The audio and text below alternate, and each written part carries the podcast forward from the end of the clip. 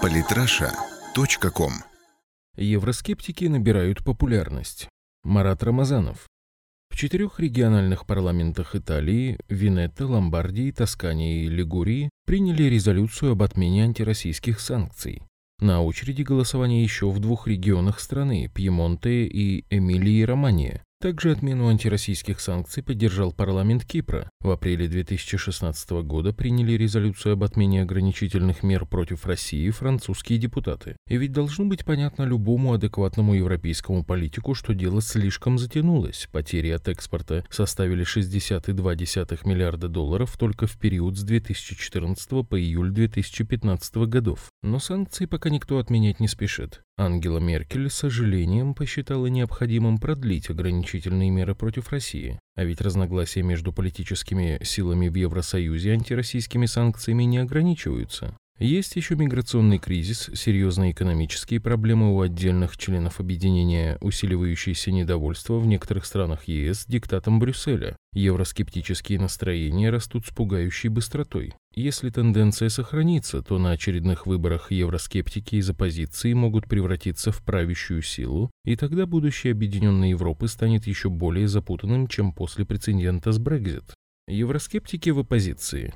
Активность региональных парламентов Италии в связи с отменой антироссийских санкций во многом является заслугой партии Лига Севера, После парламентских выборов в 2013 году популярность этой политической силы подросла. Однако вряд ли Лига Севера, зеленый цвет на графике, сможет на очередных выборах, которые состоятся в 2018 году, бросить вызов правящей демократической партии, красный цвет. Зато это может оказаться по силам другой итальянской партии евроскептических взглядов, движению пяти звезд, желтый цвет. Судя по опросам, движение пяти звезд по популярности уже практически сравнялось с демократической партией. На выборах 2012 года в нидерландский парламент партия свободы, также известная своими евроскептическими взглядами, получила всего 10,1% голосов, что позволило ей получить только 15 мест. Однако за последний год число потенциальных избирателей у этой партии значительно выросло и теперь, согласно опросам общественного мнения, партия свободы, серый цвет на графике, является самой популярной в Нидерландах. Пока в голландском парламенте с легкостью отклоняют предложение лидера партии Герта Вилдерса о проведении референдума по выходу из ЕС, однако не факт, что такой номер пройдет через год. Очередные парламентские выборы в Голландии состоятся в марте 2017 года. В том же 2017 состоятся выборы в Бундестаг. Здесь, в одной из наиболее влиятельных стран Европейского Союза, евроскептикам бороться за симпатии избирателей значительно сложнее. Партия Ангелы Меркель Христианско-демократический союз Германии, черный цвет на графике, удерживает лидерство, хотя и значительно теряет в популярности.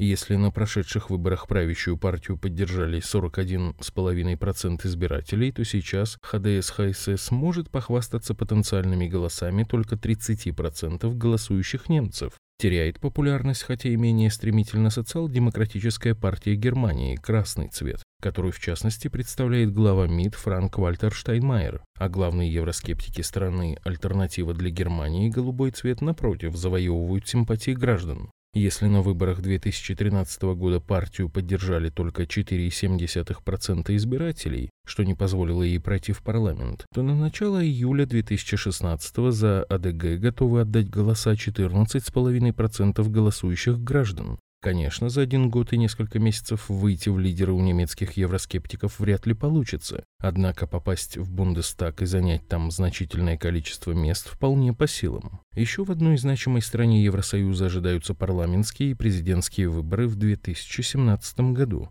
Речь о Франции. Здесь надежды евроскептиков связываются прежде всего с лидером Национального фронта Марин Ле Пен. Ее шансы, согласно опросам общественного мнения, выглядят весьма неплохо, но у нее имеются серьезные конкуренты. Помимо действующего президента Франсуа Ланда, есть еще экс-президент Николя Саркози и экс-премьер Ален Жупе. Однако, если Марин Ле Пен все же удастся занять кресло президента, то возможно будет говорить даже о выходе Франции из Евросоюза. Вот как глава Национального фронта отреагировала на итоги референдума Великобритании. Победа свободы. Как я и просила, многие годы мы должны провести такой же референдум во Франции и странах ЕС. Марин Ле Пен. Евроскептики у власти.